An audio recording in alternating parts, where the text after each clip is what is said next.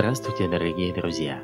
Вы слушаете очередной выпуск на русском языке Международного радио Саната Навани «Голос Вечности». У микрофона ведущий Сергей Хрущев.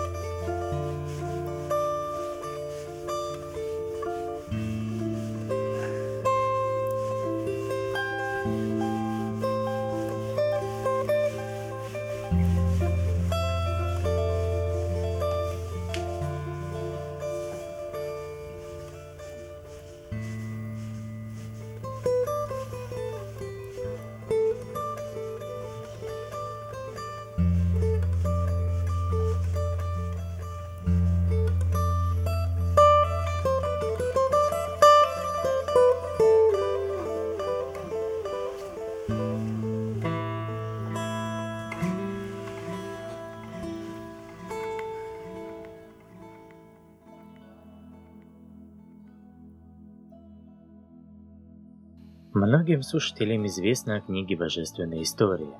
Уже изданы две части этой поистине удивительной книги. В прошлый раз мы предложили вашему вниманию предисловие Нарасимхи Мурти к первой части, а сегодня хотели бы предложить вам послушать предисловие Нарасимхи Мурти ко второй части.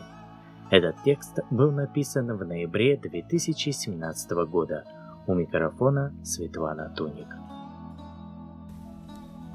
Дорогой читатель, если ты уже прочел первый том Божественной истории, я знаю, какие чувства ты испытываешь, взяв в руки эту книгу. Первая часть трилогии была заглавлена «Жизнь с Богом». Второй том имеет название «Жизнь для Бога», а третий, который выйдет в скором времени, будет называться «Жизнь в Боге».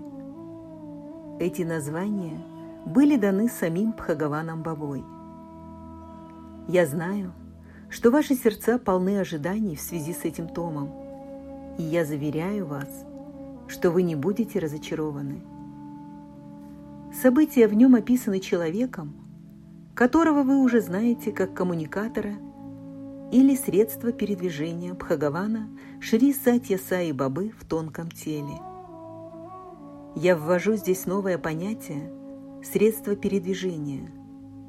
Позвольте мне объяснить, как я пришел к нему. Во время визита с вами в Чинае в январе 2017 года он подарил мне очень редкую 30-сантиметровую бронзовую статуэтку Гаруды, несущего на плечах Господа Нарасимху.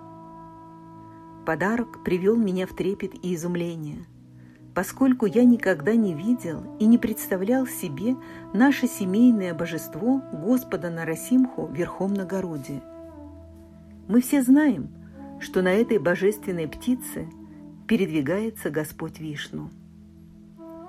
Когда я рассматривал эту чарующую форму городы, несущего Господу Нарасимху, мне внезапно пришла в голову мысль, что невидимый физическими глазами Сукшма Сатья Саи возложил и на Мадхусудана подобную роль. Мадхусудан не только является избранным им коммуникатором, но также и избранным им средством передвижения, благодаря физическому телу которого он сейчас передвигается, благословляет своих последователей и студентов, а также общается с ними. Но есть и одно отличие – Города носил вишну на своих плечах, а Мадхусудан носит нашего Господа прямо в своем теле. Как коммуникатор, он, несомненно, передает сегодня божественные послания невидимого с вами. Но не только это. Множество последователей, которые стекаются отовсюду к своему дорогому с вами, не удовлетворяются лишь слушанием его выступлений – они хотят общаться и взаимодействовать со своим Господом, как это было прежде. Они желают изливать свои чувства и молитвы в письмах и отдавать их своему любимому с вами. Это не было бы возможным, если бы он не использовал Мадхусудана в качестве лишь коммуникатора.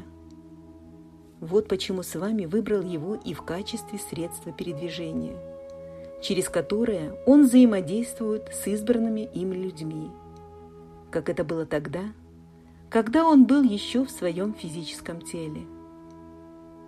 Это прекрасно передано самим Мадхусуданом в данной книге, когда он цитирует обращенные к нему слова с вами от 30 мая 2013 года. «Я буду направлять тебя – Доверься своей интуиции. Стань настолько чист, чтобы твоя воля стала единой с моей волей. Не две, а только одна. Живи так. Ты станешь моим телом, и я буду работать через тебя, как твой Атма Сарадхи, возничий души. Так мы оба сможем преобразить мир. Твоя тьяга, жертвенность, твоя йога, единство с Богом, твое предание мне своего ума, слов и внешних проявлений с сегодняшнего дня станет божественным. Глядя на тебя, люди будут ощущать покой. Коснувшись тебя, они будут исцеляться от болезней. Слушая тебя, они развеют тьму своего невежества. Принимая пищу из твоих рук, они будут получать атма-трупти, удовлетворенность.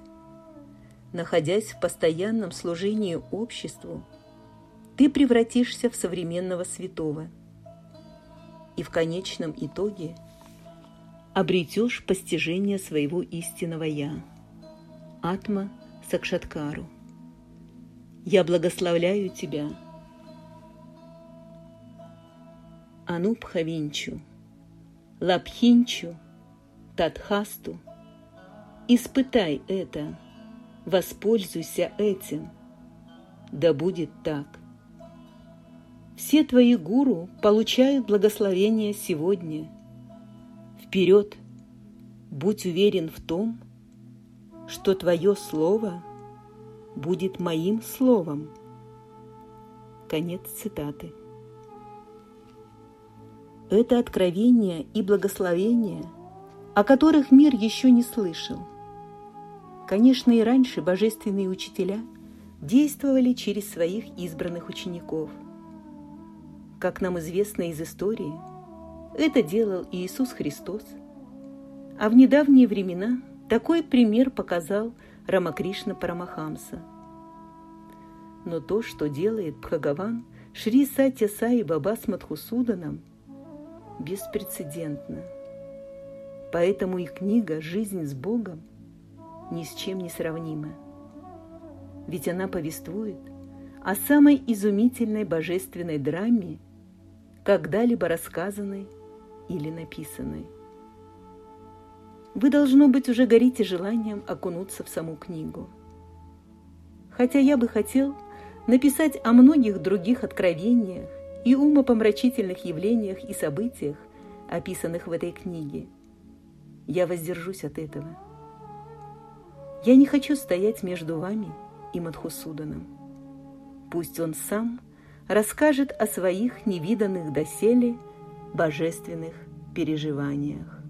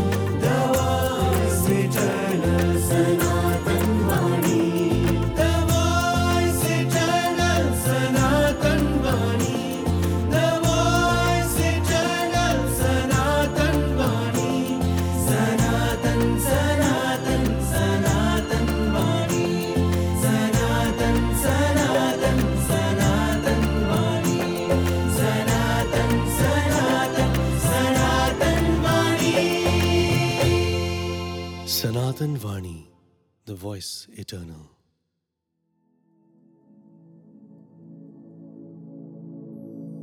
Мы продолжаем знакомить вас с циклом публикаций Садгуру Шри Мадусудана Сай в индийской печати и ежедневной газете Виджаявани, выходящей на языке Канада. Материал готовит для эфира Наталья Сидорова. Сегодня мы предлагаем вашему вниманию десятую статью Садгуру – Читает редактор радиопрограммы.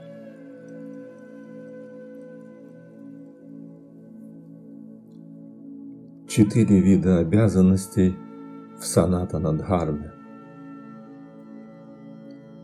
Из предыдущей статьи мы узнали о рекомендуемых Санатанадхармой четырех стадиях жизни или ашрамадхармах, который проходит человек в течение ста лет своей жизни. Первой стадией являлась брахмачарья, занимавшая примерно 25 лет, которая была посвящена получению образования в Гурукуламе. Следующая стадия – Грихастха Ашрама – была стадией ведения домашнего хозяйства – когда человек создавал семью. Третьей стадией являлась ванапрастха, во время которой человек оставлял обязанности домохозяина и жил в уединении, служа обществу и гуру. И последней стадией была саньяса, являвшаяся окончательной подготовкой к уходу из мира – путем отречения и развития беспристрастного отношения, сопровождаемых суровой духовной аскезой. Стало быть, Санатана Дхарма предлагала четырехэтапный подход к организации жизни таким образом, чтобы после выполнения индивидуальных, семейных, общественных и духовных обязанностей человек достиг самореализации и в итоге освободился от цикла рождений и смертей. В то же время этот подход позволял человеку сразу перейти к стадии саньясы, будучи к этому склонным. Разве это не самый практичный и логичный подход к жизни и быту из всех когда-либо существовавших? Сегодняшней статье давайте познакомимся с другим очень логичным и практичным подходом к жизни в обществе, предложенным Санатана Дхармой.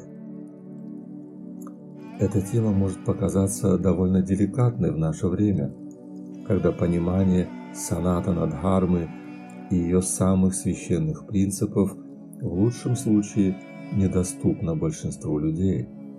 И, возможно, именно поэтому еще более важно поглубже разобраться в этой идее в духовном свете Санатана Дхармы. Аналогично четырем периодам жизни – позволявшим человеку вести праведную жизнь и одновременно духовно прогрессировать, Санатана Дхарма также предложила четыре способа прожить жизнь, которые сильно зависели от способностей и предрасположенностей человека. Эти четыре образа жизни называются Варнашрама Дхармами – и связаны с обязанностями, возложенными на разные классы, что означало в основном возможность следовать четырьмя различными жизненными путями, основанными на интересах, качествах и природных склонностях человека.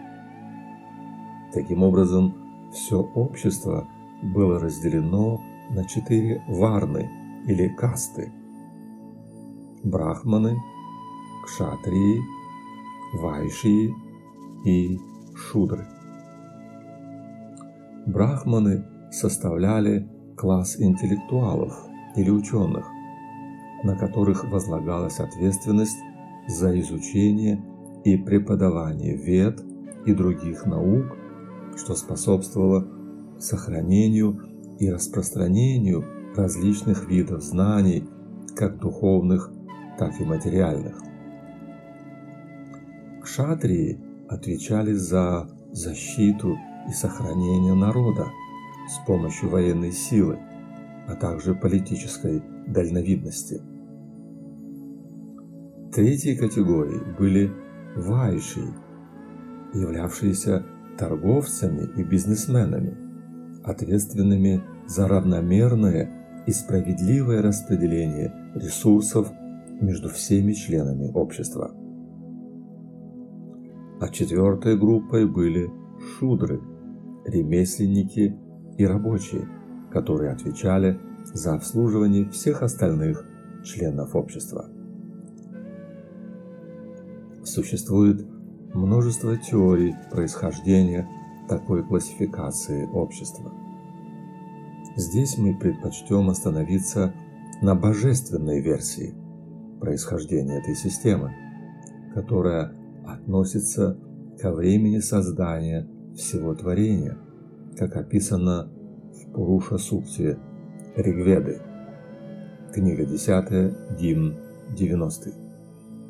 Этот текст описывает все творение как произошедшее от самого первого божественного существа, называемого Пуруша. Многие ошибочно интерпретируют это слово как «величайший человек», тем самым непреднамеренно присваивая этому созданию мужской пол. Позвольте мне пояснить, что слово «пуруша» представляет собой комбинацию двух слов «пуру» и «ша». «Пура» на санскрите означает «владение» или «дом», а «ша» значит проживание или отдых. Следовательно, настоящее значение слова «пуруша» – это обитель Верховного Бога, который теперь известен нам как Брахма. Таким образом, первое символическое существо было названо Пуруша, как сказано в Пуруша Сукте. Так что же говорит Пуруша Сукта о разделении общества на четыре группы.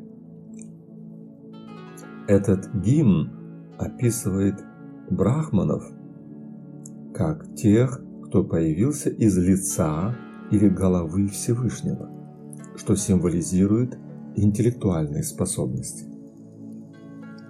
Кшатрии появились из плеч, что свидетельствует о силе и доблести, характерных для воинов и руководителей.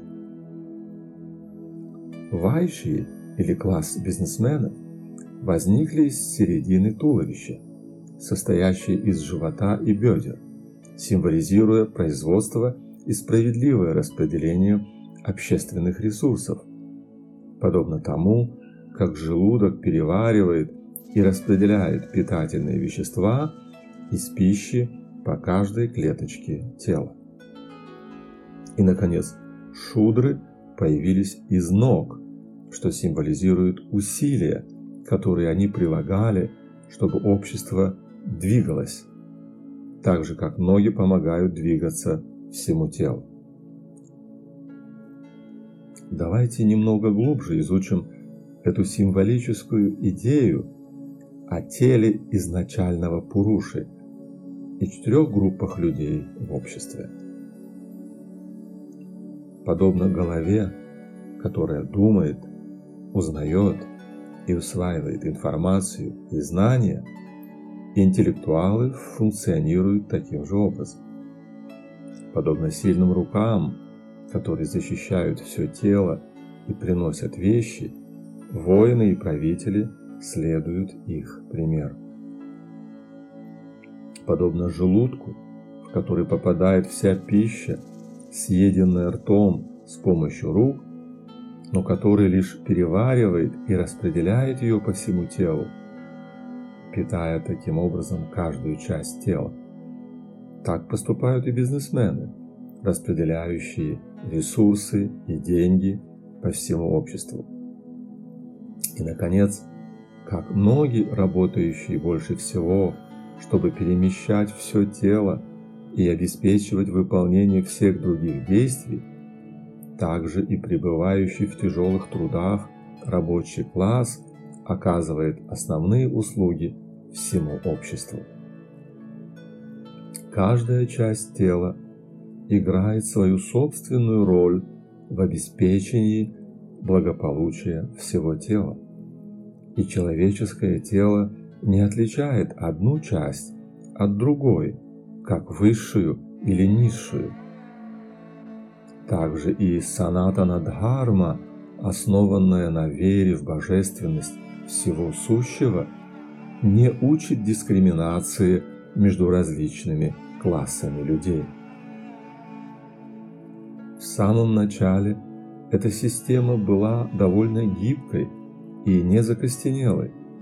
Основываясь на свойственных людям качествах, можно было перемещаться между кастами и таким образом реализовывать свои интересы в жизни и улучшать свои навыки и способности, что позволяло решать две задачи – содействовало росту благосостояния общества и в то же время помогало человеку получить духовную самореализацию. Долгое время это деление основывалось на присущих человеку качествах и способностях выполнять определенные виды работы, а не на праве рождения. Господь Шри Кришна в божественной песне Бхагават Гите провозглашает Чатур Варньям Майя Сриштхам гуна карма випагашха, что означает «Я, как высшее божество, создал четыре касты на основе склонности к выполнению характерных для них обязанностей». Глава 4, стих 13. Таким образом, человеку, естественной склонностью которого была интеллектуальная деятельность, и у которого было искреннее стремление учиться, разрешалось приобретать и распространять знания, даже если он родился не в касте интеллектуалов. Точно так же родившийся в касте интеллектуалов может предпочесть реализацию деловых интересов, возникающих из естественной склонности к этому занятию и так далее. История полна таких примеров, когда человек переходил из одной социальной группы в другую, руководствуясь своими способностями и интересами.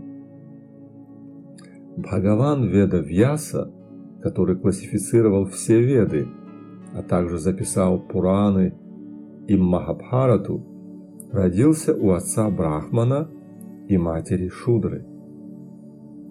Махариши Вальмики, записавший Рамаяну, родился в семье разбойников с большой дороги. Царь Каушика, который родился кшатрием, отрекся от своего царства и посвятил себя изучению священных писаний и духовным аскезам. Позже прославился как мудрец Вишвамитра, подобно царю Бхартихари, написавшему несколько духовных книг. Существовали и брахманы, подобные Раване, ставшие царями, и цари, подобные Харишчандре, который прислуживал в крематории. К сожалению, через некоторое время эта изначальная идея разделения общества с учетом присущих людям склонностей для организации гармоничного общественного устройства была неправильно интерпретирована и даже стала использоваться некоторыми людьми в своих личных интересах, что исказило ее до неузнаваемости и превратило в повод для разногласий и беспорядка в обществе.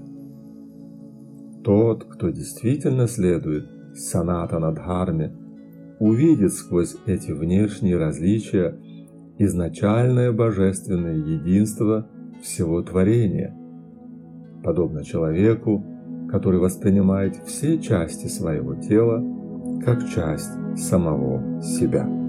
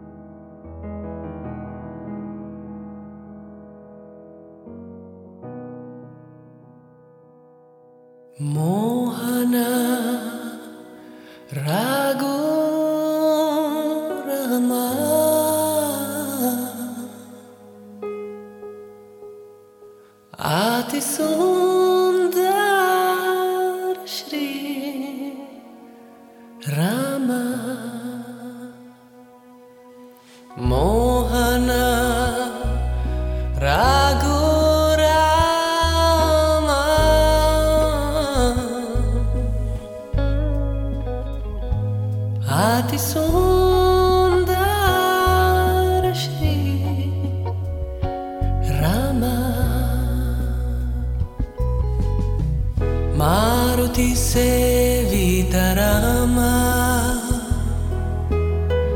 Mas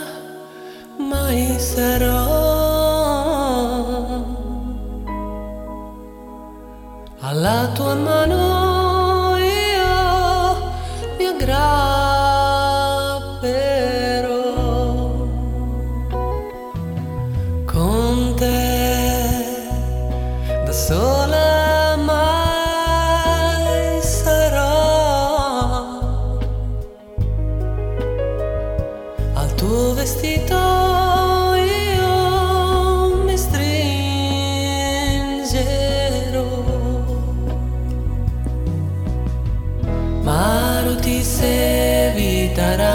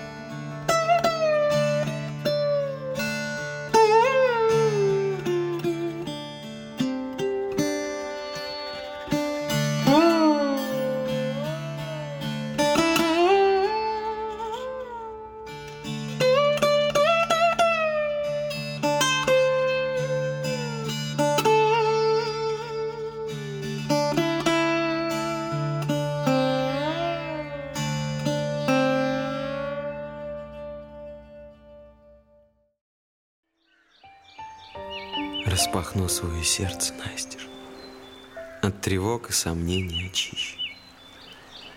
Вдохну истину вместо фальши, Радость выдохну вместо корысти. Станет душа моя просторным домом, Без стен, полов, потолков. Не сжечь его, не вскрыть ломом, Он открыт, ни дверей, ни замков. Пусть горит там, как в храме лампадка, Маяком для тех, кто во тьме. Им своей доброты было жалко, Впрочем, как и тебе и мне. А сейчас я хочу, чтобы сердце, расширяя свой небосвод, поместило в себя вселенную, вечных душ неземной хоровод. И пускай закружатся в танце птицы, духи, планеты, люди. Вы пришли сюда наслаждаться. Улыбайтесь, свободны будем. Нет в безмерном доме гостей непрошенных, и никто не пришел напрасно. В мире нет ни плохих, ни хороших. Есть счастливые и несчастные. Важно, чтоб сердце видело сквозь уныние и презрение, за озлобленностью и неверием в каждом искорку чистого света. Чтобы открылось в груди око, не моргая, ведала смело, чтобы взглядом своим глубоким исцелял, спасал, грел.